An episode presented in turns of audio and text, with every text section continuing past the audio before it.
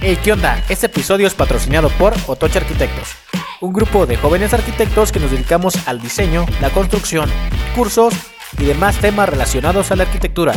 Si quieres ponerte en contacto con nosotros, mándanos un correo y nosotros nos ponemos en contacto contigo. Bienvenidos, como cada semana, a un episodio más de esto que es La Hoja en Blanco.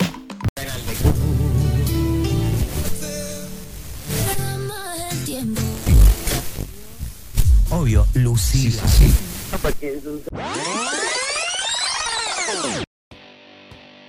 ¿Qué tal amigos? Bienvenidos a un episodio más de esto que es Loja en Blanco. Como cada semana, ya saben, aquí tenemos invitados de lujo. Y hoy hay una pregunta que pues, yo creo que polémica, siempre ha estado presente.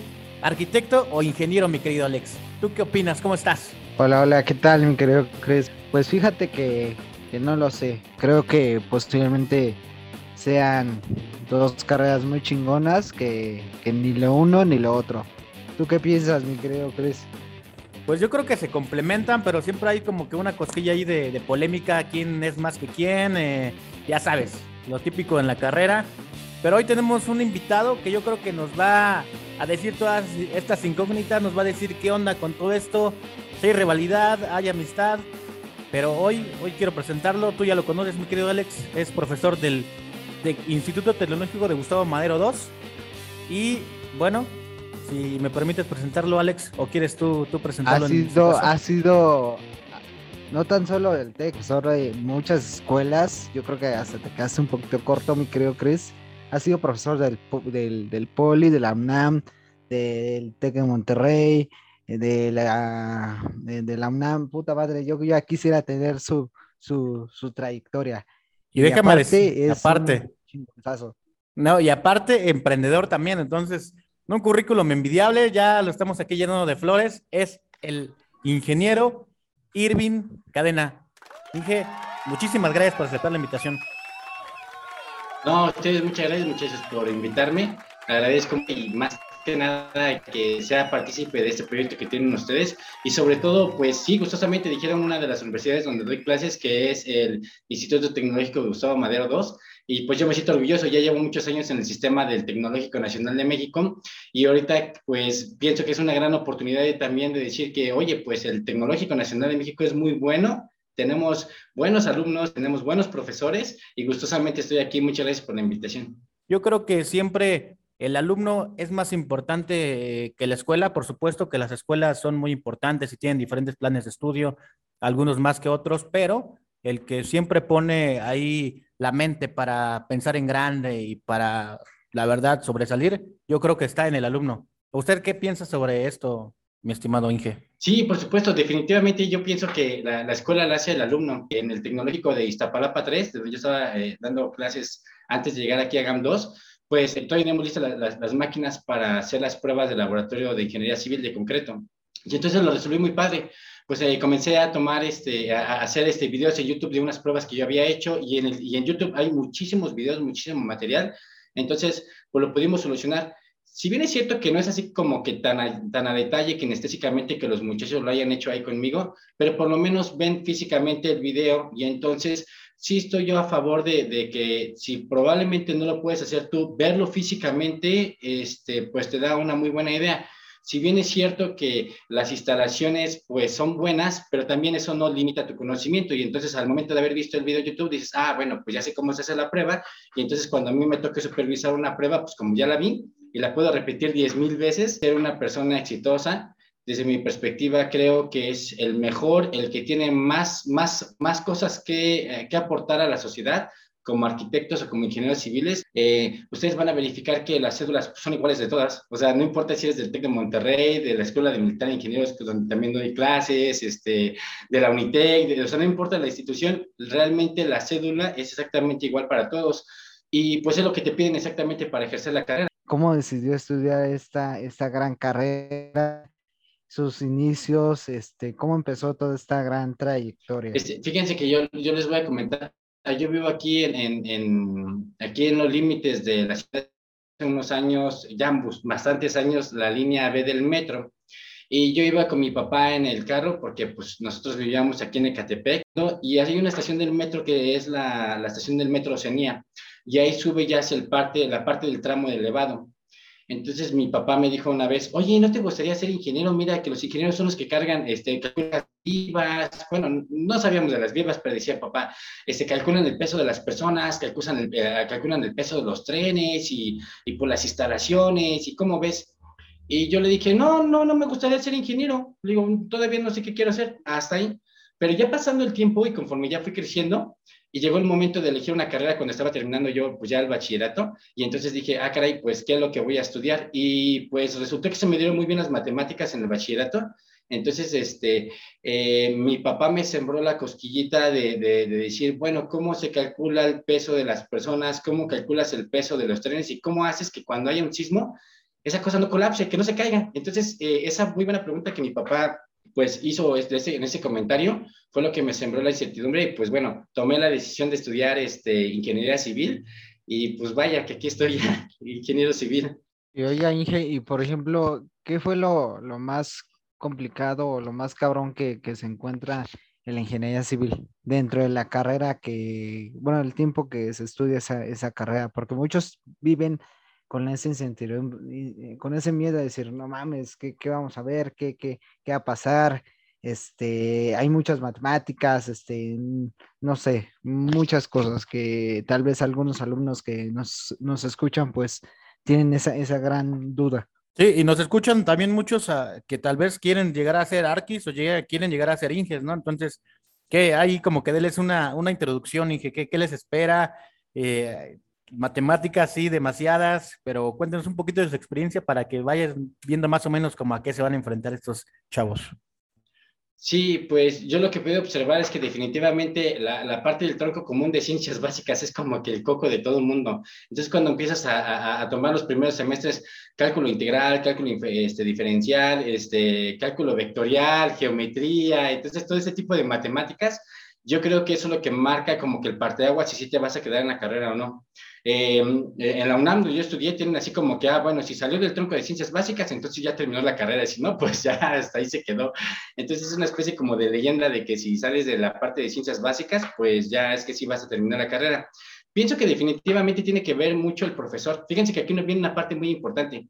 Tiene que ver el profesor que te imparte las clases, porque si es un profesor que, que le apasiona y te hace el cálculo integral divertido, no, o sea, no se te va a dificultar a ti las matemáticas. Y entonces vas a decir, bueno, sí, pensé que el tronco común era lo más difícil de, de, de, matemáticas, pero si el profesor te lo platica de una forma muy diferente, entonces le vas a poner mucho entusiasmo.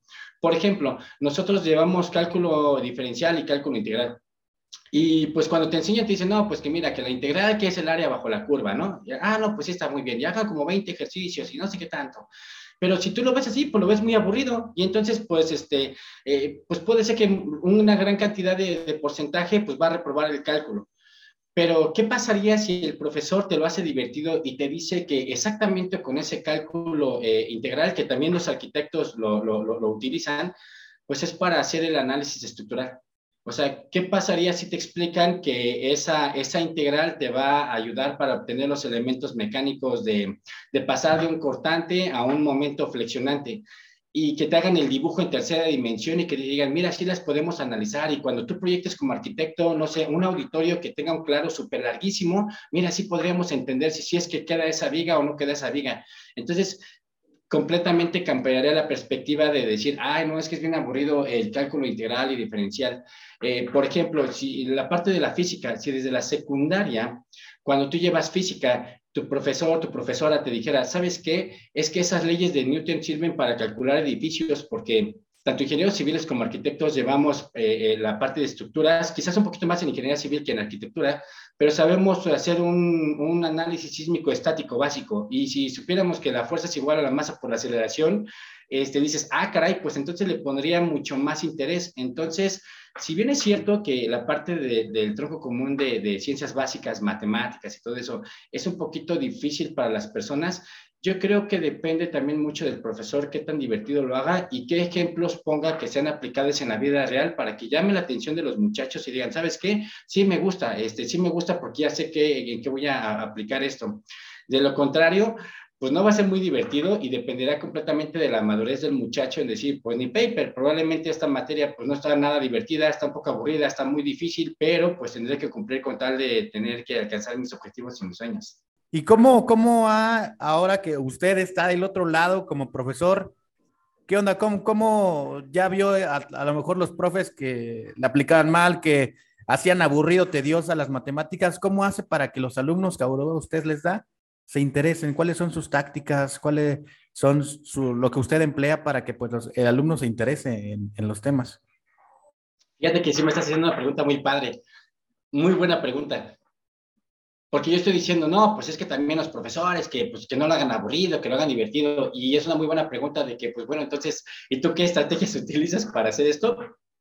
Pues ustedes han sido mis alumnos, mis, mis, mis alumnos que pues pueden dar fe de, de, de esto. Y pues a mí me gusta mucho tratar de hacerlo divertido. Fíjense que busco la manera de poner siempre ejemplos de aplicación. Busco que mis asignaturas eh, sean como una especie de taller donde yo imparto un poquito la parte teórica, pero que también tengo que poner en práctica lo que estoy colocando ahí. No soy de la típica persona que está como que este, sentada y leyendo. No, no, no procuro que sea así. Este, tengo diferentes materias. Eh, eh, por ejemplo, tengo unas materias muy, muy especializadas en el ejército que doy de puras estructuras, pero en la parte de arquitectura tengo la parte de administración y a pesar que tienen diferentes perspectivas, busco la manera de, de, de engancharlos poniéndoles ejemplos y realizando ejercicios este, eh, prácticos. Por ejemplo, en administración eh, administración de la construcción 1, eh, eh, administración de la construcción 2, digo, bueno, pero pues vamos a hacerlo con Neodata, pero pues vamos a hacer, vamos a administrar una obra con Revit, vamos a implementar un poquito de la metodología de BIM, y probablemente no sea en esencia toda la, la asignatura como tanto de, de, de, de, BIM, pero sí podemos hacer la administración de la obra por medio de esta, estas tecnologías de la información y la comunicación, con esas herramientas, para hacerlo un poco divertido. Y la otra es de que este, pues eh, no, no, estoy diciendo que, que, que, sea correcto decir groserías, pero me gusta hacer mis pláticas, mis, mis, mis, clases como un poquito más de pláticas, como decir, a ver, este, eh, eh, no chinguen alumnos, o sea, no, manchen, o sea, así no van a poder llegar a ser los mejores, este, eh, yo quiero que sean los mejores, yo quiero que hagan esto, pero no es porque lo quiera de que den una orden, sino que me refiero que, que realmente sí pienso que, que, cualquiera que, sea mi alumno y que no sea mi alumno puede ser mucho mejor que yo. Y no estoy diciendo que yo sea mucho, ¿eh? porque para nada, no, no, no, no, no, no soy muy bueno, así que digas que yo soy lo mejor pero sí pienso que la gente que viene como yo, que yo vengo desde abajo, yo, yo, yo, yo soy de Catepec, mi papá pues este, se quedó desempleado cuando yo estaba estudiando la carrera, entonces pues me tuve que poner a trabajar y me tuve que esforzar para terminar la carrera. Entonces, completamente yo me identifico con los muchachos, cualquiera que sea a la universidad, para decir, ¿sabes qué? Todos tenemos este, la misma oportunidad y pues pónganse las pilas para, para que aprendan lo más que, que puedan de mi clase.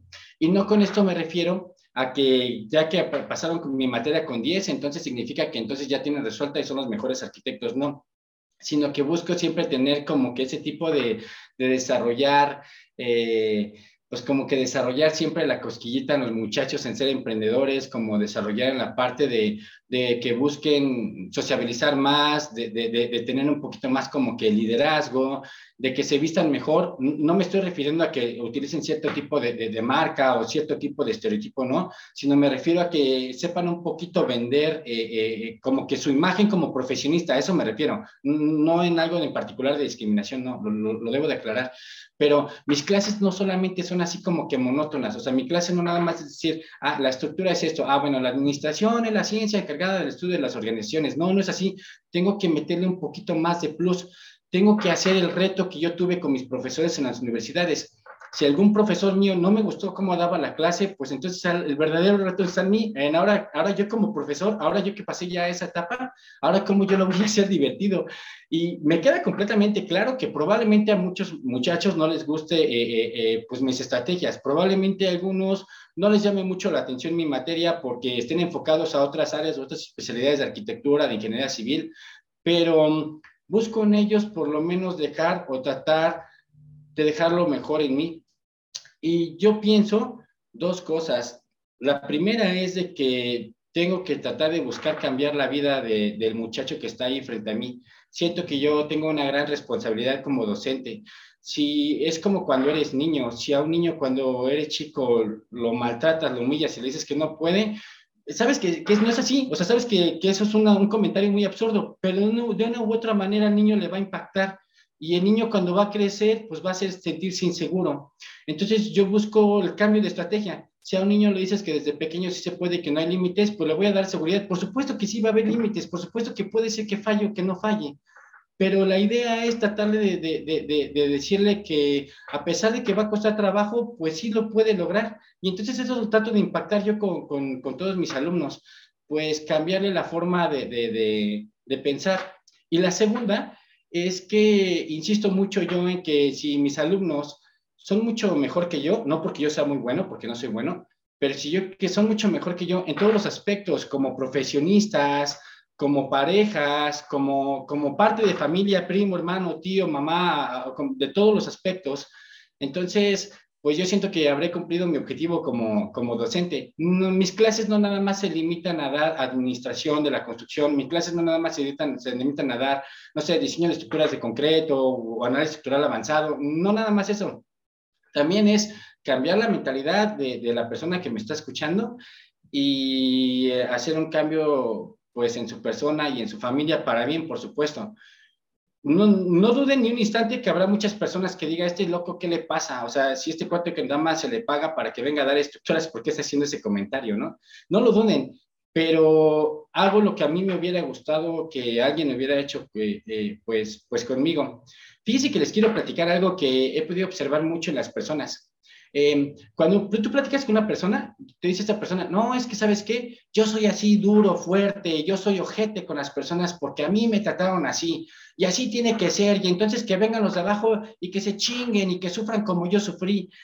Y yo pienso que no, yo pienso que si realmente tú sufriste y, te dieron en la torre de, que ibas a ir picando piedra, pues ahora tú facilita las herramientas y échale la mano a las personas.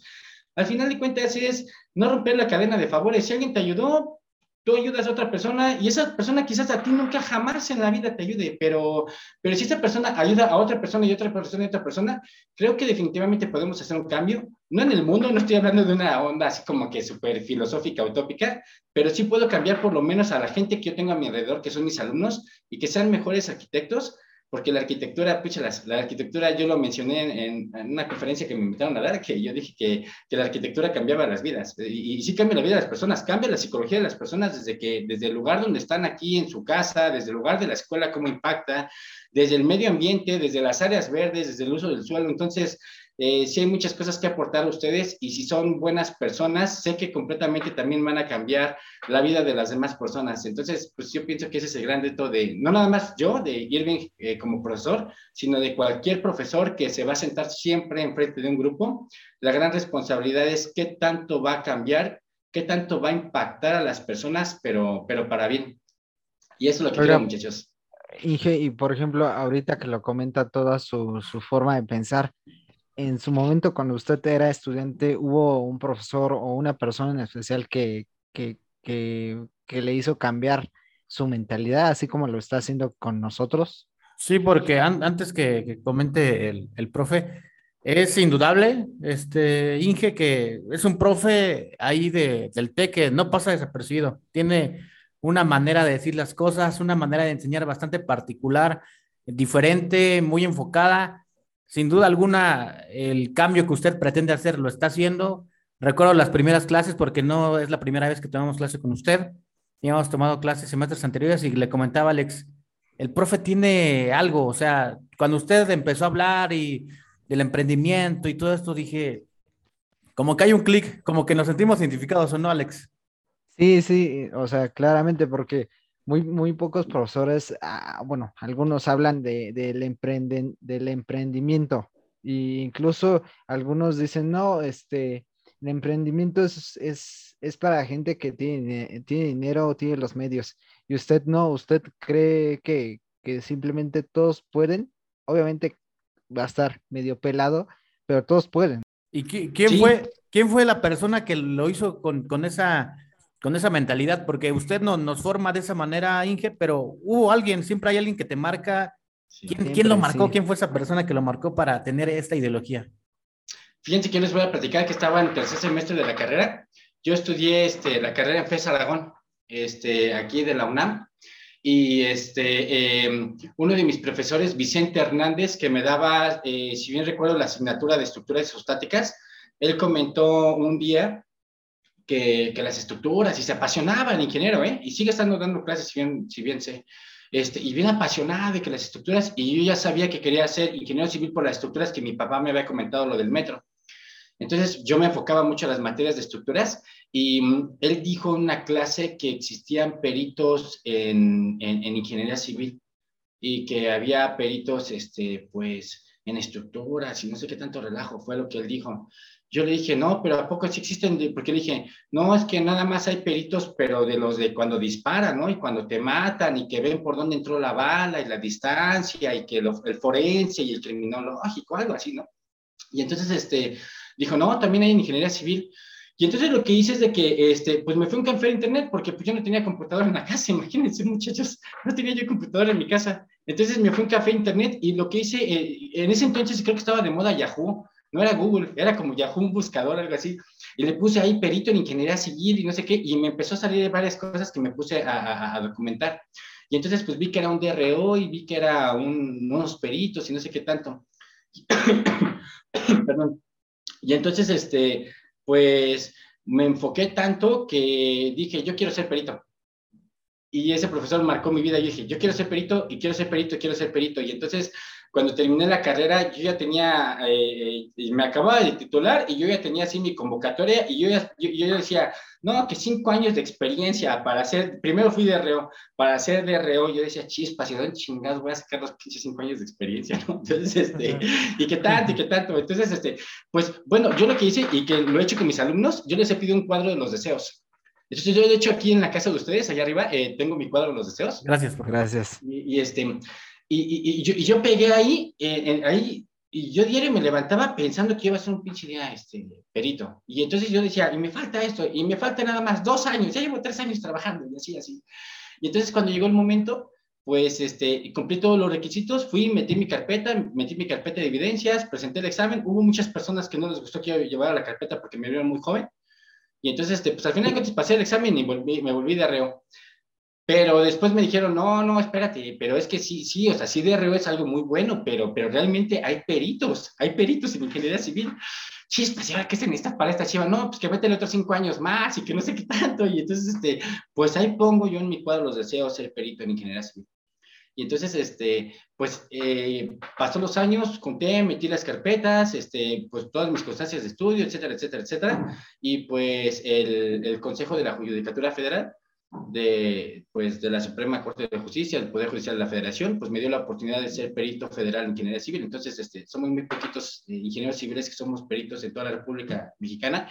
Y pues, por ejemplo, me siento muy orgulloso que ahorita un caso que yo llevé, un dictamen pericial que hice, ahorita está en la Suprema Corte de la Justicia de la Nación. Entonces, yo ser como el soldado de, de, de, la Suprema Corte de la Justicia de la Nación, entonces, este, está muy padre, entonces, me, me, me gusta mucho.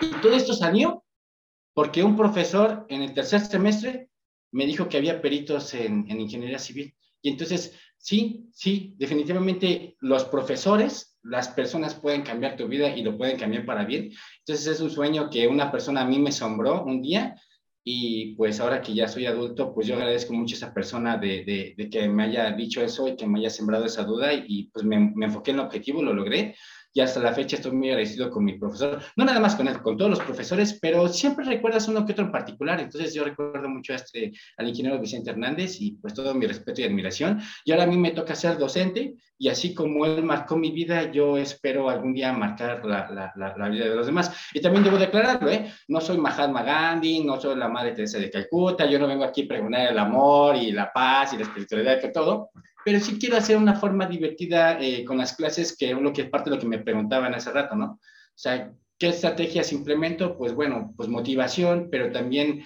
liderazgo, pero también los sueños y que sí lo podemos hacer. Entonces, pues es lo que les podría decir, mi querido Chris. La verdad, sí, siempre hay profes que, que marcan nuestra vida, nosotros también recordamos varios.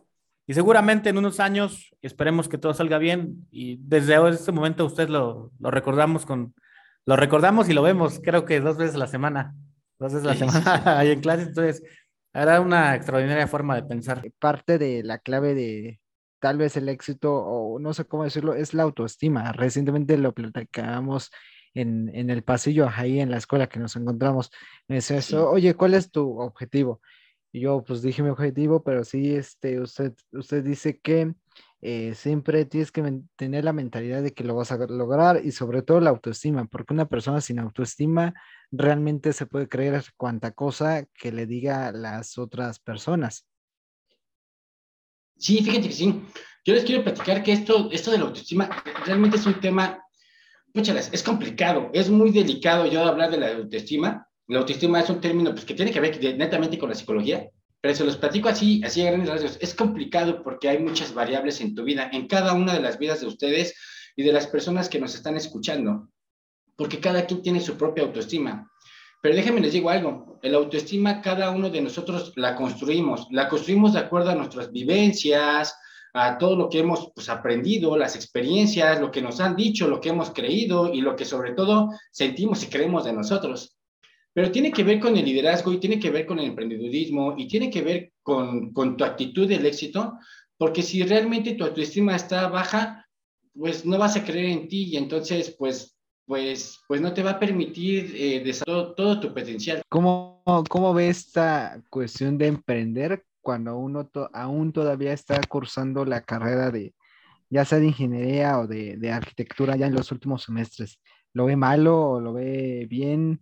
Desde su punto de vista, cree que ayuda bastante en, en, las calificaciones. ¿Cómo, ¿Cómo, ve este, este tema? Desarrollar el, el potencial eh, pues en los temas, ¿no? Que se ven en, en, las carreras, en ambas. ¿Y cómo lidiar con lo te avientas? Que te dicen, ah, pinche loco. Ah, ¿cómo crees, pinche soñador? O no, ¿cómo, ¿cómo lidiar? Porque, bueno, ya también eh, poniendo este tema, en ese lapso donde usted eh, empezó con esta mentalidad, con lo del perito, tal vez por ahí se abrió una brecha para irnos a, a Centinfra, que también es un tema muy importante que queremos platicar con usted. Pero sí, le damos la palabra Inge para que nos ilumine con sus palabras. Sí, por supuesto. Pues miren, yo les platico, ¿cómo veo esto de emprender? Indudablemente va a depender de cada uno de ustedes, de, de lo que quieran y hacia dónde van pienso que primero es tratar trazar el objetivo y una vez que traces el objetivo, pues te pones a, a, trabajar en ello. Yo, hace muchos años había un comercial que decía, todo mundo tiene un jet en la cabeza. Y sí, por supuesto, pues en ese entonces estaba muy, muy de moda los jetas, ¿no? Pero la, la, pregunta es, bueno, sí, todo el mundo quiere tener dinero, todo el mundo quiere ser rico, todo el mundo quiere ser empresario, todo el mundo quiere salirse a viajar y conocer el mundo y, y, y estar en su casa y que todo el mundo trabaje para él. No, pues está muy padre, todo el mundo lo quiere, pero realmente son muy pocas las personas que sí van a tomar esa decisión. Y no es un camino nada fácil, existen muchísimas variables.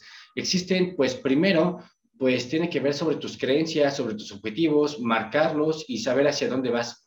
Y la segunda tiene que ver, pues, pues yo creo que la parte de la motivación, tus sueños y un poquito lo que comentaba la vez pasada, ¿no? De lo de la autoestima. ¿Qué tan seguro tú te sientes? Y, y, y no lo duden, o sea, o sea, pues nadie es seguro, o sea, o sea, nada, lo único seguro que hay es que nada es seguro. Entonces, pues te tienes que aventar y por supuesto que va a haber una gran cantidad de personas, incluso de tu misma familia, que te va a decir, ¿sabes qué? No pierdas el tiempo. ¿Sabes qué? Mira, mejor termina la carrera, mira, vete a buscar una chambita. Yo conozco el primo de un amigo que no sé qué, que este que te puede dar chambita ahí en, un, lugar y mira, puedes ganar 8 mil pesos este, al mes y, sé feliz y se acabó pero eh, están ustedes de acuerdo conmigo en que la felicidad va a depender de cada uno de, nosotros y nuestros objetivos y nuestros sueños, pues, pues va a ser de cada una de las personas. Entonces, emprender realmente es una decisión que no es absolutamente nada fácil. Primera, porque pues hay que tener un capital para invertir.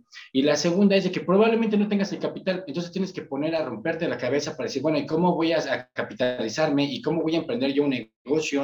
Y no creo que esta parte de los negocios sea solamente para las personas que estudian una, una universidad este, privada. O sea, eso yo creo que es completamente un, un, mito. Hay muchísimas personas que incluso, incluso que no tengan estudios de, una nivel, de, de nivel de licenciatura han emprendido y lo han hecho muy bien. O sea, que no es como que una limitante, pero sí creo que las personas que estudian una carrera, para mí, para mí, como Irving Cadena, siento que lo ideal es de que emprendan de, con respecto a lo que estudiaron. Bueno, es lo que yo creo, o sea, se respete que si alguien de ustedes pone 10 tortillerías, por supuesto que está muy bien, es válido, pero pienso que lo ideal es que si estudias estudiar la, carrera de arquitectura porque les gusta mucho la carrera de arquitectura, pues probablemente mañana pongan un despacho de, de arquitectura o un despacho muy especializado en restauración de monumentos históricos o qué sé yo, algo así por el estilo. Y entonces yo creo que todo tiene que ver con respecto a tus creencias y sobre cómo es que tú te quieres ver en 10 años.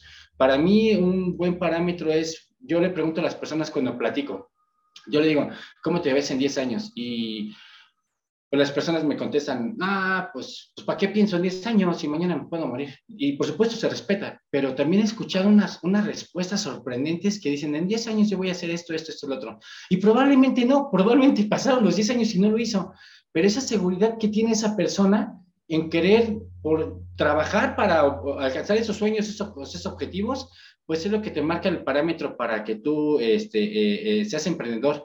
Definitivamente, eh, parte de, lo, de, las materias que, que, imparto aquí en el tecnológico, pues son, tiene que ver con liderazgo y, con emprendedurismo. Y me siento yo con toda la seguridad de decirles, pues sí, háganlo y pongan una empresa de cualquier índole que tenga que ver principalmente referenciado a arquitectura. Y si no, está bien, no pasa nada. O sea, no hay, no hay como que decir esto es bueno, esto es malo. O sea, cada quien tiene la decisión y es libre de hacer lo que quiera con su vida. Pero mm, pienso que si ustedes se enfocan a poner su empresa, sí van a poder ser empresarios. Indudablemente, cualquier persona que me esté escuchando, no nada más estoy diciendo que los del tecnológico, puede ser una persona que me esté escuchando de una universidad privada, de una universidad, otra universidad pública, y puede luchar y lo puede, eh, lo puede alcanzar. Yo creo que es luchar un poquito con respecto al miedo. Creo que aquí la parte clave es eh, perderle el miedo y, y aventarse y, agarrar y decir, pues sí, ya sé que el primo de un amigo dice que él vendiendo tacos de carnitas gana este, 10 eh, mil pesos a la semana y nada más vende tacos de carnitas. Está muy bien, está padre, pero pues bueno, si, si tanto te, te sorprenden los tacos de carnitas, pues vete y, y, vete a vender tú también tacos de carnitas y entonces no te estés quejando, ¿no? Pero también si a ti te apasiona la arquitectura y puedes hacer, em, hacer emprendedurismo con arquitectura, pues entonces no te estés quejando y no te preocupes por la vida de los demás, enfócate solamente en ti y ve y lucha por esos objetivos, que suena muy chido, ¿eh? Ay, no, sí, ve y lucha por los objetivos, no, no, espérate, ya te titulaste, yo he recomendado a mis alumnos que estudien una maestría, pero una maestría no porque diga, ay, yo quiero que todo el mundo sea maestro en arquitectura, sino que tienen que hacer una especie como que de desempate. La verdad es que, la verdad es que hablemos con cifras reales, o sea, o sea la mayoría está ganando entre 8 mil y 14 mil pesos al mes, o sea, el 80% de los mexicanos ganan 14 mil pesos al mes, no, no, sé por qué todo el mundo quiere disimular una vida en Facebook, en Instagram, todo el mundo ahí tomándose fotografías bien fashion, y todos estamos por ahí de 14 mil pesos al mes, entonces tú tienes que marcar y delimitar, decir, ¿sabes qué? Probablemente en este momento no voy a ganar 14 mil pesos al mes, pero sé que ahorita lo que estoy iniciando eh, me va a dar para ganar, no sé, 15 mil pesos mil pesos más. Pero sobre todo, lo más importante es hacer algo que a ti te haga feliz y que también puedes ayudar a las personas, porque ser emprendedor puedes generar empleos. Entonces, es una parte también muy bonita. Yo les quiero platicar algo que yo aprendí del ingeniero Carlos Slim. Eh, yo fui becario de Fundación Telmex y Fundación UNAM cuando estaba estudiando la carrera y pues yo no tenía dinero, mi papá estaba desempleado, yo tenía que trabajar eh, diario de 9 de la noche a 5 de la mañana en Sabritas Planta Vallejo, ahí yo era obrero, y entonces este, para, pues, para tener para los pasajes y más aparte lo de la beca. Yo una vez fui a México siglo XXI y Carlos Selim dijo, a ver, muchachos, si realmente están agradecidos con México, porque no dijo que con, que, con él, ni con Telmex, ni Caso, nada, dijo con México, pues pongan empresas y generen empleos y crean en ustedes y apoyen a todos los mexicanos, porque yo quiero a México, etcétera, etcétera. No estoy hablando de Carlos Selim, el, podcast no es Carlos Selim. El podcast se trata de decir, ¿sabe qué, muchachos? Si realmente quieren ayudar a su familia, si realmente quieren eh, eh, ayudar a México, si realmente quieren ayudar a sus propios compañeros, ¿por qué no se asocian y ponen su propio despacho de arquitectura? Pues sé que va a ser difícil porque probablemente no tengan como que pues muchos este, contactos, pero los contactos también se buscan. O sea, sentado en tu casa diciendo que ya eres arquitecto, ya me, ya me titulé, eh, a ver a qué me van a pagar los 50 mil pesos mensuales. No, tú sales a la calle, vas y tocas puertas y, y muchas van a cerrar y, y, probablemente alguien te diga es que tú no eres de tal lugar, es que tú no eres de tal universidad, es que tú estás chaparra, que tú estás alto, pues, pues olvídense, o sea, ni modo, si no es ahí, vas y le buscas y tocas otra puerta. Y entonces em, pienso que una parte clave del éxito es buscar esta parte que le llaman networking, no lo sé, así algún término, pero ustedes pueden comenzar a relacionarse yendo a un congreso de, de de arquitectura, un congreso de, de, no sé, la Exposiac, que es lo que yo conozco un poco, me comentaba las pasadas este Alex de, de la Expo, Obra Blanca. Obra, Blanca. Obra Blanca, sí. Este, y, y, puedes ir y te puedes relacionar. ¿Y qué te crees? El día que menos lo esperes, alguien, y escúchenlo muy bien muchachos, alguien les va a dar la oportunidad. Yo pienso, yo tengo la creencia, ¿eh? yo estoy hablando como Irving Cadena, yo tengo la creencia que somos lo que somos gracias a muchas personas, a que muchas personas creen en nosotros, pero que también muchas personas nos dan la, la, la, la oportunidad. No se les olvide a ustedes y que me esté escuchando que si algún día les va muy bien, sean bien agradecidos. Alguien, alguien te dio la oportunidad para que tuvieras ese buen empleo. Alguien te dio la oportunidad para que comenzaras a hacer, no sé, desde supervisor, desde, bueno, ¿qué supervisor? Desde auxiliar de residente de obra. Alguien creyó en ti y dijo, pues ahora le vas, muchacho, pues aquí te voy a enseñar un rato y en dos, tres años ya te vas cambiando otra empresa, etcétera, etcétera. Pero entonces, pienso que ustedes tienen que salir a, a, tocar las puertas, o sea, no nada más es hablar de emprendedurismo y decir, ah, pues todo el mundo debería de ser empresario. Hace unas cuantas semanas yo estaba en México siglo XXI y estaba ahí también hablando este, Arturo Elías Ayub y pues estaba con Carlos Slim, porque pues todos los años voy para allá. Entonces, este, decía algo muy padre que me gustó muchísimo. Durante todos estos años de México siglo XXI, como 18 años, algo así, se trató de motivar mucho a que los muchachos fueran emprendedores. Esa era como que pues, parte de la motivación y que me gusta mucho. Y en este siglo XXI me gustó muchísimo porque dijo, ¿saben qué? Pues no todo el mundo va a ser emprendedor. Y les tengo una buena noticia, muchachos. Está bien, está bien también no ser emprendedor. O sea, probablemente tú decides ser este, empleado y también no está malo. O sea, no tenemos que poner etiqueta y decir es que él es empleado y él gana tanto al mes. Yo soy emprendedor y yo soy mejor. No, es una decisión realmente que cada uno de ustedes la tiene que tomar. Pero sí creo que vale la pena tomarla si es que van a generar empleos. Sí creo que vale la pena si es que van a cambiar la vida de los demás. Y también, por supuesto, yo creo que lo más importante es de que tengan ingresos económicos, pero no para presumir que se compraron un carro o tal por cual, sino que busquen una mejor calidad de vida y que también puedan ayudar a sus, a sus, a sus familias, que también que cuando ustedes se casen, pues tengan unos hijos que les puedan dar un poquito más de lo que sus papás les dieron. Yo tengo un parámetro, si mis papás me dieron algo, no puedo bajarme de ahí, de lo que mis papás me dieron de ahí para arriba. O sea, no me puedo bajar a que yo a mis hijos le dé menos de lo que mis papás me dieron a mí. Entonces tiene que ver mucho con el emprendedurismo porque uno tiene que salir a tocar las puertas. Si uno va a vender, este, no sé, va a vender maquetas en 3D con estas nuevas impresoras, pues bueno, ni paper, vas y toca la puerta, vas a un despacho, esto vas a otro despacho, tú le sabes qué, yo ya tengo aquí la máquina, dame oportunidad de, de, de comenzarte a hacer tantas maquetas en 3D, este, no sé si yo voy a vender esta parte de lo de, hay una especial de maestría y doctorado en jardines y paisaje de exteriores, algo así, pues vas y tocas en, no sé, en un museo que tú le haces la, la, remodelación de un jardín y todo eso, o sea, realmente va a depender de ti, no esperes sentado en tu casa que, que lleguen y te ofrezcan que, oye, ¿quieres ser empresario? Vente, aquí te voy a ser director general y vas a ser el presidente de, de, de la, de la sociedad. No es así, dependerá de cada uno de nosotros. Entonces, tenemos que estar motivados, tenemos que estar con los pies en la tierra, tenemos que juntarnos con muchísimas personas que estén, estén enfocados a nuestros mismos objetivos, porque eh, no sé si conozcan la regla de los cinco, pero ponte a analizar las cinco personas con las que te juntes y la sexta pues, eres tú. Entonces, este, júntate con cinco personas que realmente también estén metidos en esta onda de, de, del emprendedurismo, escucha mucho, aprende mucho, observa y sobre todo ¿saben qué? Pregunten demasiado, pregunten y pregunta, ¿y tú cómo lo hiciste? ¿Y, y, cómo lo hiciste para poner eso si es que no tenías dinero? Y así, entonces, entre más pregunten, se van a dar más ideas y decir, ah, chihuahuas, pues este canijo lo hizo así, ah, no, pues este canijo lo hizo así. Entonces, ya van viendo cómo capitalizarse, ya van viendo por dónde meterse, ya van viendo cómo construir redes de, de, de, de, pues de contactos, a quién le puedes vender, a quién sí, a quién no, a qué sector, a qué mercado te vas a enfocar. Entonces, pues ya dependerá de cada uno de ellos, que, de cada uno de ustedes, si lo quieren hacer y si no lo quieren hacer. Y termino diciendo esta parte,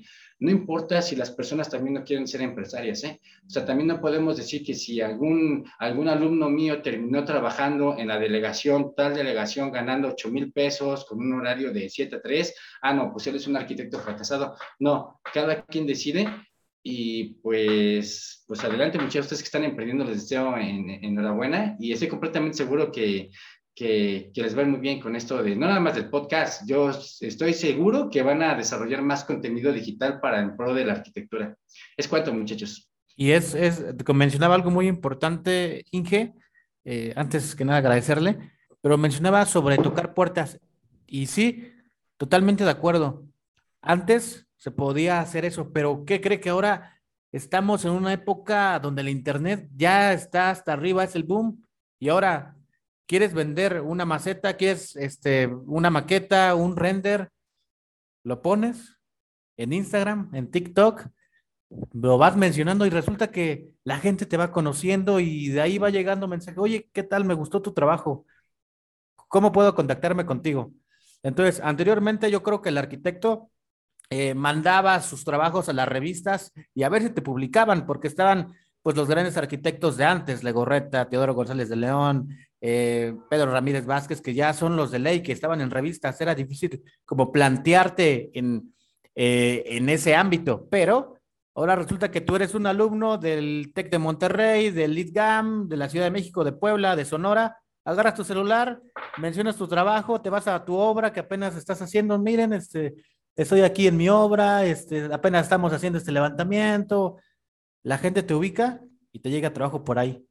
Entonces, es... Yo creo que, yo creo que más que nada es tener la iniciativa y las ganas de querer enseñar lo que haces o lo que creas, ¿no? En este caso, pues es compartir las anécdotas y vivencias de los invitados, crear contenido, este, no sé cómo se coloca tal cosa, o sea, y es que esa información eh, lo, lo, podemos este, resumir, por ejemplo, en un TikTok. En menos de, no sé, dos minutos ya sabes tal cosa. Ya sabes, no sé, eh, ya sabes o conoces el contacto o el trabajo de alguien. Entonces se vuelve como una, justamente una networking de todo lo que se puede hacer a través del Internet, cosa que antes era mucho, mucho más complicado. Sí, era más complicado. definitivamente, pues yo pienso que las herramientas digitales eso de TikTok, de Instagram, pues algo que, que mueve y ya no necesariamente físicamente tienes que ir a tocar la puerta, sino que ahora, pues de manera virtual, yo creo que tanto sin tocar la puerta, yo creo que, que, que, das a conocer tu trabajo y, y, y sí te contactan, ¿eh? Sí, sí te contactan. Yo he podido observar muchos trabajos muy buenos. Con Alex yo checaba la vez pasada unas, eh, unos trabajos de unos arquitectos y qué bárbaro, te sorprendes. Y cuando tú ves las imágenes, tú le envías un mensaje y en tiempo real te andan contestando. Entonces, indudablemente tenemos que evolucionar y tenemos que pasar esa parte de, de, pues, de, también, ahora a otra parte, saber vender nuestro trabajo, saber vendernos y qué mejor si lo hacemos otra por esta parte de herramientas digitales. Exactamente, Arqui. Exacto, sí. Y usted, tú, tienes un proyecto, tú tienes un proyecto, Inge, el, el, el proyecto de Certinfra. ¿Qué es Certinfra? ¿Qué significa Certinfra y hacia dónde va y cómo surgió esta idea? Fíjense que es una historia padre. Siempre es em, certificación y evaluación de infraestructura. Y entonces, este, es una empresa que yo constituí, con mi hermano Jonathan, el cual también es ingeniero civil. Y les voy a platicar que, pues yo hace muchos años, este, ya, ya había estudiado yo un posgrado en estructuras, ahí en Facultad de Ingeniería de la UNAM. Y pues eh, em, eh, tuve la oportunidad de, comenzar a dar clases y resultó que eh, cuando me empezaron a pagar a dar clases, yo dije, oye, pero me están pagando nada. O sea, yo ya tengo un posgrado y me están pagando nada. Entonces fui y busqué al director general y el director general me dijo, no, pues aquí vienes conmigo, tú ve a hablar con el subdirector de planeación y arréglate, o sea, que un director general que te, que te van a recibiendo. Entonces hablo y le digo, ¿sabe qué es que tengo un posgrado en estructuras? Y, este, yo sé hacer esto, esto, el otro, pero pues me pusieron a dar clases y, y, pues de clases no, pues me pagan muy poquito. Entonces este, este director de planeación ahí en hacer me dice, ¿sabes qué? Te voy a comisionar para que eh, te pongas a revisar todas las escuelas secundarias técnicas de, de, toda la Ciudad de México, porque pues tú que eres estructurista y eres ingeniero civil, pues entonces te vas a dedicar a revisarlas. Entonces estuvo muy padre porque pues ganaba, ganaba la misma cantidad de dinero, pero estaba comisionado yo en vez de dar clases, pues me dedicaba a revisar las escuelas y yo tenía oportunidad de dar clases en otra universidad que ya estaba yo en el Instituto Tecnológico de Iztapalapa 3. Y así fue como comencé a revisar escuelas. Y entonces, pues me fue muy bien porque hacía muy padre los reportes, y comenzaba a hacer yo ahí, pues varias observaciones, etcétera. Y cuando vi, pues ya eh, me fueron conociendo muchos en el medio, y conocí una cosa que se llama eh, INIFED, que es el Instituto Nacional de Infraestructura Física Educativa. Y entonces yo comenzaba a participar con los arquitectos de, de, este instituto, con otros arquitectos y otros ingenieros de otras partes del INA, ahí conocí también mucho de lo del INA, y pues, ¿qué se cree que sí me volví súper especialista en la revisión de, de, estructuras? Y luego ya otras direcciones generales me decían, ¿sabes qué? Préstame al ingeniero Irving, porque que me venga a revisar ahora las primarias, que me venga a revisar los kinder, que me venga a revisar, y empecé a subir, ya cuando ya me di cuenta, yo ya estaba ya ahí en las juntas de la, de la, de la Administración Federal. Y pues me iba muy bien. Y entonces me dice, ¿sabes qué? Te invitamos a trabajar al INIFED. Ven que somos puros arquitectos, hay muy pocos ingenieros civiles y pues necesitamos gente como tú que sepa la parte de la seguridad estructural de las escuelas. Y dije, pues sí, sí me gusta, por supuesto que lo tomo. Pero cuando me platicaron que iba a ser el pago por honorarios, dije, no, pues no, prefiero según, este, seguir pagando, este, ganando poco y dar las clases, pero tengo NIST en, en, ambos trabajos. Entonces dije, no, pues sabes qué, no, gracias, pero fue como conocí muy bien el INIFED y me pongo a ver la ley y había varias certificaciones del INIFED. Entonces, como evaluador, y había tres certificaciones de evaluador. Y entonces digo, pues a ver, voy a ver qué es esta chiva. Y voy y presento mis exámenes para certificarme, tomé unos cursos, etcétera, etcétera, y que me certifico por las tres como, como, como evaluador de infraestructura física educativa. Y pues bueno, pues hasta ahí muy bueno, me llenaba, etcétera, etcétera. Y pues resulta que, que, que tengo una, una, una, una, gran, una parte muy triste en, en, en mi vida en ese momento porque eh, pues mi hija tiene un accidente muy grave, pero un accidente gravísimo. Mi hija tenía cuatro años. Y entonces, este, pues mi hija cae y, tiene traumatismo craneoencefálico. Y entonces, este, eh, cuando mi hija, eh, pues llega al hospital, yo también ahí llego y me dicen los médicos, ¿sabes qué? Este, pues no va, no va a vivir para mañana, o sea, no pasa de hoy, no pasa de hoy. Y yo, este, yo dije, no, pues cómo. Y para mala suerte mía era lo, de, lo del, del el 15 de septiembre y pues no había médicos, etcétera. Me moví yo con mi hermano y con su novia de mi hermano, que es médica, y conseguimos a uno de los cirujanos de Estados Unidos, que por cierto es colombiano, pero viajó a México para ver a mi hija y todo un espectáculo. Y pues yo muy estresado porque yo dije, no voy a tirar aquí esto, o sea, yo no voy a aceptar que me digan que para mañana ya, ya no va a estar viva. Dije, pues voy a buscar y voy a gastar todo lo que tenga y, lo voy a hacer. Y entonces, este, pues trasladamos a mi hija Magdalena de las Salinas porque pues son como que los más especialistas en traumatología y pues también en Magdalenas me dijeron, ¿sabes qué? Pues no, no, no, no, pues no, pues no va a vivir tu hija. Entonces me hicieron firmar unas cartas responsivas y etcétera, etcétera. Y yo le recuerdo, fíjense que ahorita ya estoy muy tranquilo, pero pues antes sí me ponía a llorar muy fuerte. Y entonces yo recuerdo mucho que yo me enqué, yo me puse a llorar y le dije a los médicos, ¿saben qué? Salven a mi hija, pase lo que pase, salvenla, ¿no? Y pues, pues ahí yo, pues así pasó todo ese tiempo. Eh, la inducieron a coma para desinflamarle el, cerebro, me mandan llamar a, a tanatología, no sabía qué chingados era tanatología me mandan a llamar este, la neuróloga infantil de no sé qué madres y me dice, ¿sabes qué? Si llega a despertar, tu hija va a despertar paralítica o, ciega o muchas cosas por el estilo. Yo no mames, pues son cosas muy, muy difíciles. Aparte tenía el Ministerio Público, imagínate, porque el Ministerio Público estaba haciendo las investigaciones de que como una niña de cuatro años estaba a punto de morirse, ¿no? Sí. Entonces, fue una, fue una parte muy, muy, muy, muy, triste de, de, de, de, mi vida. Y yo les quiero decir que entonces un día, un día yo eh, era en la noche, porque pues yo estaba ahí pues 24 horas, solamente me iba a bañar tantito en el día y regresaba y ahí tenías que estar, porque cuando tu, tu familia está en terapia intensiva, tienes que estar las 24 horas. Yo un día en la noche, era la madrugada, estaba tomando café, me salí, estaba pensando y yo, pues yo, pues yo hablé con Dios, ¿no? Y yo le dije, ¿sabes qué? Deja vivir a mi hija. Y pues yo no tengo dinero porque yo no soy rico. Y entonces dije, deja vivir a mi hija y voy a buscar la forma en que pues yo pueda ser agradecido y yo ayude a las personas.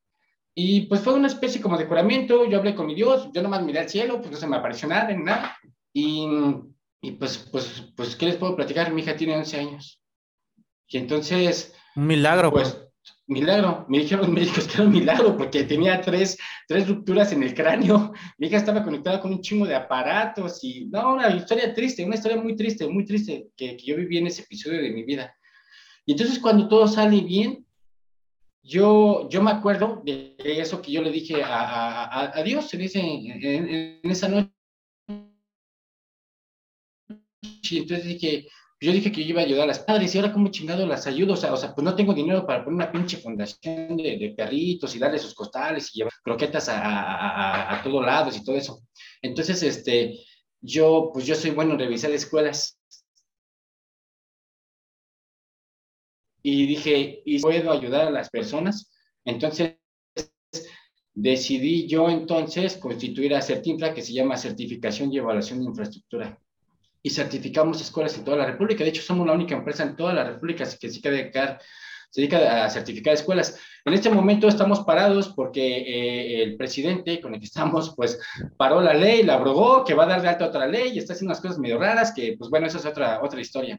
Pero entonces salió así el proyecto de Certifra y entonces nosotros nos dedicamos a, a, certificar escuelas y entonces déjenme les platico que, que entonces no les cobramos ni un peso a las escuelas públicas yo reviso las escuelas y cada vez que yo voy a una escuela, yo veo a todos los niños, yo me siento con una gran responsabilidad de decir, no mames, este, tengo que revisar esta bien pinche, esta pinche madre, pues va a caer y no mames, este, esta madre no puede colapsar. Esa es mi chamba y ese fue el juramento que yo hice con el gran arquitecto del universo. Yo le dije, déjala vivir y yo voy a ver cómo voy a ayudar a las personas. Entonces, mi forma, mi forma de ayudar a las personas es ver por la seguridad estructural de las escuelas y ver por los niños, así como mi hija que tiene cuatro años. Y entonces, pues es la forma de ser agradecido con la vida. Si ustedes que ya me conocen un poco más y por bueno, este güey, ¿por qué habla así, no? Pues habla así por mi historia de vida, porque pues yo lo que viví no fue nada divertido y entonces ahora trato de ser en medida de lo posible muy agradecido con, con, con las personas y, y, y, con todos, con Dios y, y pues, con la vida. Y entonces, sí, no lo voy a negar, a las escuelas particulares les cobramos, de algo tiene que vivir la empresa.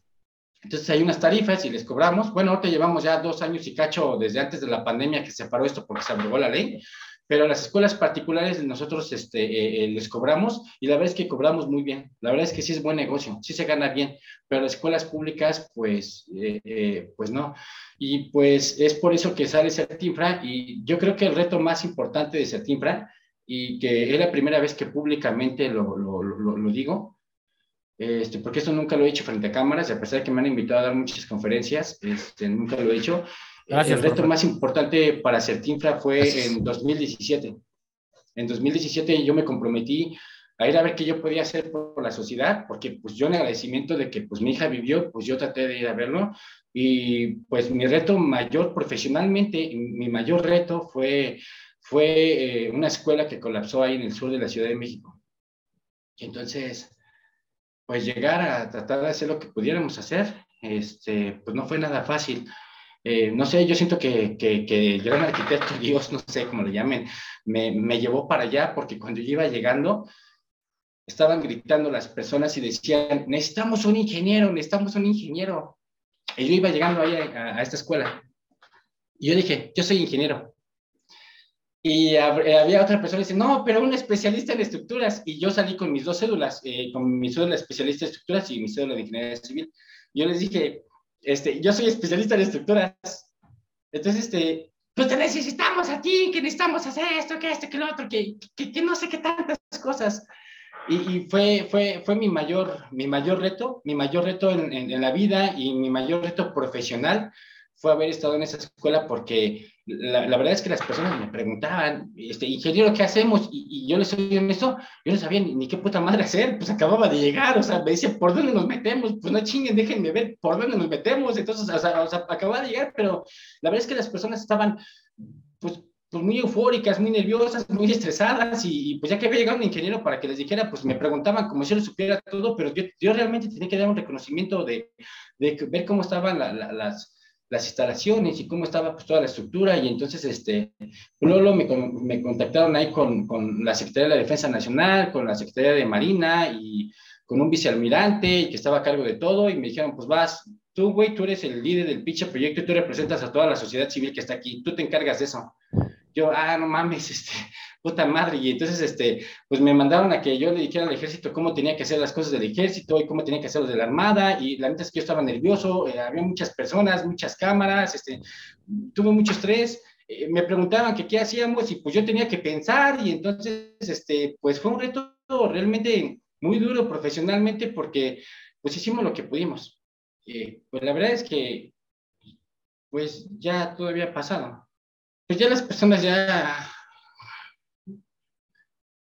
pues ya los niños ya estaban muertos. Así que lo intentamos. Y no estoy diciendo que lo intenté, porque había muchas personas de afuera de la calle que estaban ahí. Entonces, este, yo no sé cómo chingada madre sacan tanta fuerza, porque si ustedes piensan que estar 20 minutos con un marro tratando de demoler un muro es pesado, hay personas que están ahí 3, 4 horas, no demoliendo un pinche morito de, de mampostería, ¿eh? o sea, demoliendo una pinche trave, una pinche losa para entrar y, y, hacer lo que más que, lo, lo, lo más que puedan. Y pues, yo, yo cuando me tocó entrar y hacer el recorrido y decir por dónde tenían que entrar todas las personas, yo, yo, yo solamente pensaba en mi hija. Y yo pensaba que, que Certinfra, porque llevaba mi chaleco de Certinfra, eh, yo pensaba que, que pues esa era la misión de Certinfra. Ese juramento yo lo hice cuando mi hija estaba ahí en Magdalena de las Salinas. Entonces, pues, tratar de ser agradecido no cumplimos la misión, porque no la cumplimos, la verdad es que pues, ya, ya habían fallecido. Pero quiero hacer un reconocimiento a todas las personas que estuvieron ahí, que se la estuvieron rifando y que, y que no mames, o sea, se, se dan en la madre y, y, arriesgan su pinche vida por meterse entre los escombros y esos güeyes ahí que pueden quedar ahí también, o sea, o sea, no, no, no, no, es nada fácil. Mi hermano se cansó mucho. Yo, mi hermano, tuve que subir a la ambulancia y yo estaba muy preocupado porque dije, no mames, mi mamá, ¿qué va a decir? ¿Qué, le voy a hacer a mi mamá si, si mi hermano no regresa a casa, no? O sea, eh, eh, pero la verdad es que lo intentamos, lo hicimos y pienso que la misión de Certinfra es eso. Es que si algún día por lo menos logramos salvar una vida, pues entonces habrá valido la pena nuestra existencia, porque nos dedicamos a revisar y a certificar escuelas y hemos hecho el reforzamiento de varias escuelas y no hemos cobrado ni un peso y hemos hecho cosas muy padres. Pues esa es mi versión de, la, de, de, de, de, mi historia, porque realmente yo estoy cumpliendo la misión y esa empresa es exactamente para eso. Sí, sí, por supuesto, también es para ganar dinero, no lo tengo que negar desde el punto de vista que administrativamente una empresa, pues yo tengo que pagar impuestos, todo lo que yo facture también tengo que deducir, etcétera, etcétera. Pero en esencia la empresa se creó en eso, en yo tratar de contribuir. Yo sé que, el que me esté escuchando va a decir, no, no, a ver, ¿cómo? O sea, o sea, o si lo haces gratis o no lo haces gratis, porque entonces cobras, no lo haces de corazón. Pero créanme que yo no sabía esto nada más de constituir una empresa y darle sociedad anónima de capital variable y que tendrías que pagar impuestos y son cosas, son cosas fiscales que lo tienes que hacer. O sea, el que ponga una empresa, el que tenga una empresa me va, me va, me, me va a entender. Y también, pues, poner una fundación, pues me gustaría poner una fundación y de un chingado saco dinero para comprar los chalecos y las botas y pagar la página y el hosting de la página. O sea, también no, no es tan fácil. O sea, no es como, yo veo que las personas, ah, ahorita principalmente alza todo el mundo la mano y opina y dice, no, pues, este, pues, ah, yo haría esto, yo haría el otro. Sí, yo digo, no mames, pero pues ustedes no hacen nada, nada más se la pasan criticando y poniendo pendejada y media escribiendo en los comentarios. Pero realmente, ¿cuántas personas sí tratan de apoyar buenos proyectos? Y yo busco las personas que, pues tengo muchas personas muy buenas en mi vida, que me aporten y, me, y, que estén en la misma línea de yo. Y un poquito con esta historia que de, de, de lo que platiqué de Sertinfra, es que se darán cuenta por qué es que son así mis clases. Porque, pues estoy agradecido con la vida, muchachos. Estoy agradecido con mi hija, estoy agradecido que tengo mis papás todavía, estoy agradecido que tengo salud. Y entonces, en medida de lo posible que yo pueda ayudar a las personas, lo voy a hacer. Y debo de hacer una aclaración, no, no soy rico, o sea, no soy rico, yo quisiera decir, no, no manches, soy una persona súper exitosa, soy millonario, puta, o sea, cuando quieran les aviento los dólares, no, no soy rico, pero si con mi voz yo puedo, puedo ser agradecido con lo que he recibido de, de la vida, de Dios, del gran arquitecto, como le quieras llamar, pues entonces seré como que trato de, de, agradecer a la vida cada vez que yo hablo y trato de decir cosas buenas. Digo trato porque luego digo pendejadas. Luego las clases no son tan padres.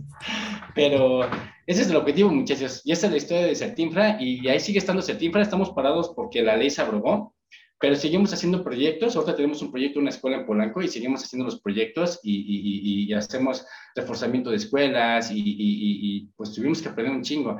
Y no es nada más así como que les diga, ah, no mames, así lo hicimos, no, no, o sea, tenemos mi hermano y yo certificaciones en el NIFED, tuvimos que estudiar una carrera en el CENAPRED, en la Escuela Nacional de Protección Civil, porque no teníamos idea de nada de protección civil ni nada, entonces pues nos tuvimos que aprender protección civil, tuvimos que aprender arquitectura porque te piden un buen de cosas de, de arquitectura y somos ingenieros civiles, pues tuvimos que aprender arquitectura, pero pues el gran objetivo es que yo me siento tranquilo que, que esa empresa pues está, surgió del accidente de Mica y es la forma que yo siento que a las escuelas públicas le puedo retribuir en agradecimiento de lo que yo recibí, que mi hija vive. y está viva y está y está en sexto año de primaria. Entonces, esa, es la historia, muchachos. Cómo detrás de cada proyecto hay, hay una historia, la verdad. Cuando vimos la página de Certinfra hace apenas unos pocos días, justamente en clase, y nos dimos la tarea de también checarla unos días antes, precisamente para la investigación del podcast.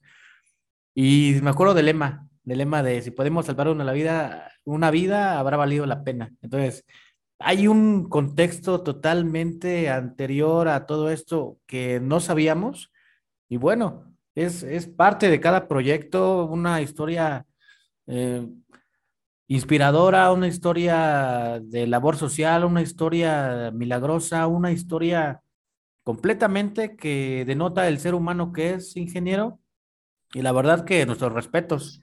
Y antes que, que, se, que se nos olvide, más bien no se nos va a olvidar, queremos que nos diga las redes sociales de, este, de esta página, de, donde quiera que esté.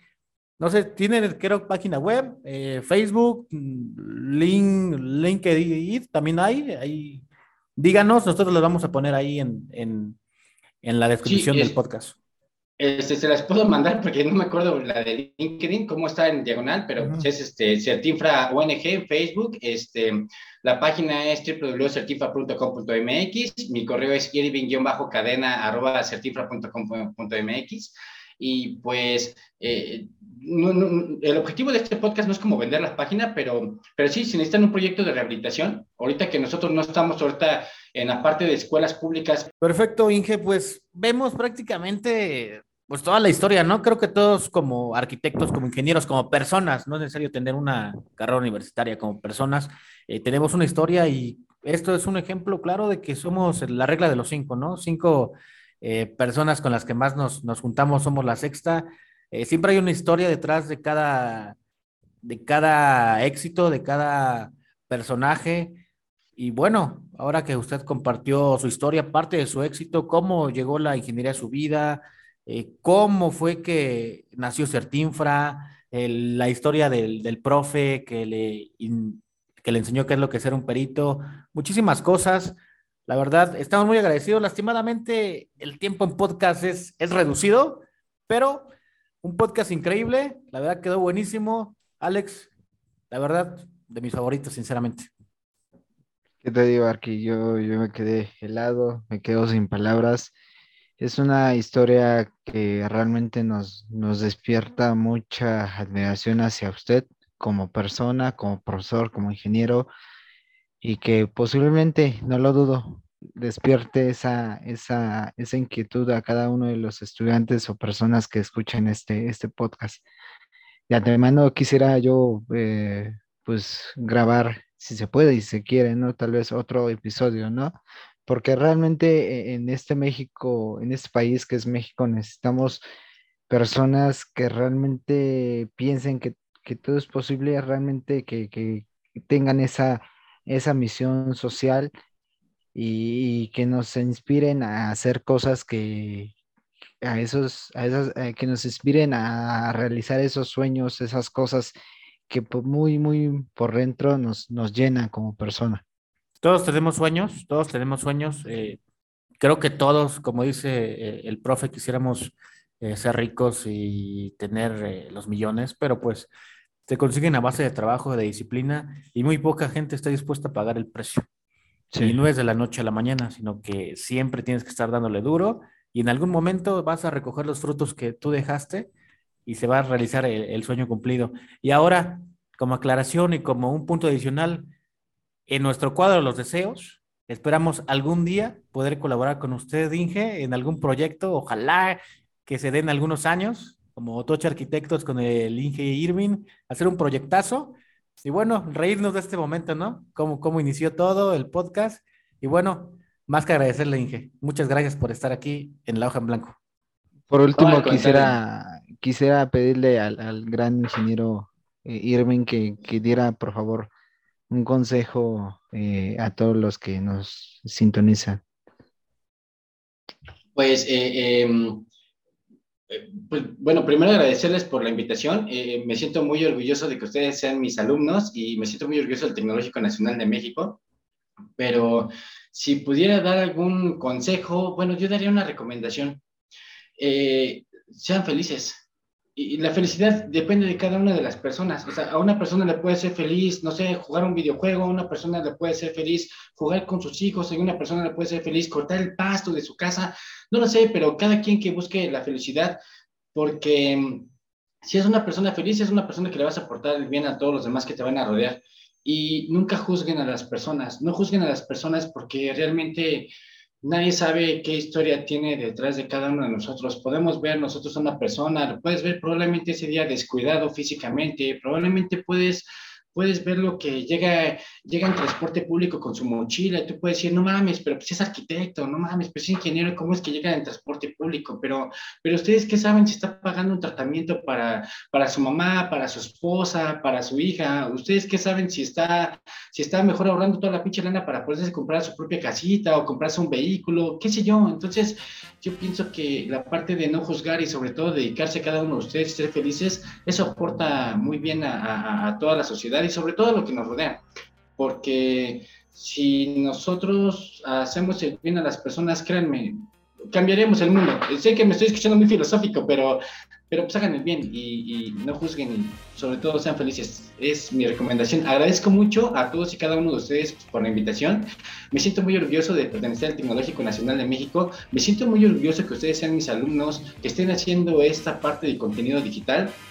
Yo creo en ustedes, creo en el proyecto les voy a decir algo, pero yo se los digo a ustedes, no a la audiencia que nos está escuchando. Es cuanto, muchas gracias a todos y buenas tardes. Pues esta fue la frase, sé feliz, ya lo escucharon.